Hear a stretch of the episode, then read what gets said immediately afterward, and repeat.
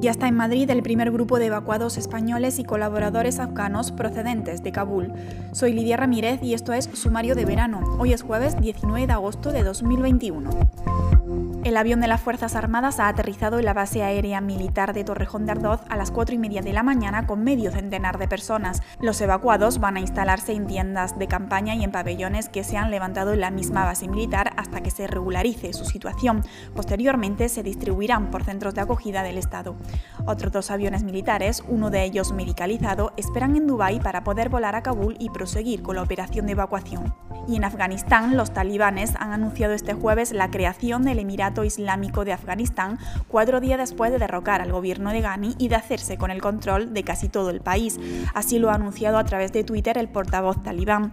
También ha asegurado que el Emirato quiere mejores relaciones diplomáticas y comerciales con todos los países. Sin embargo, varias personas ya han sido asesinadas en varias manifestaciones a favor de la bandera tricolor afgana. Puedes seguir la última hora sobre Afganistán y el resto de noticias en theobjective.com. Hasta mañana.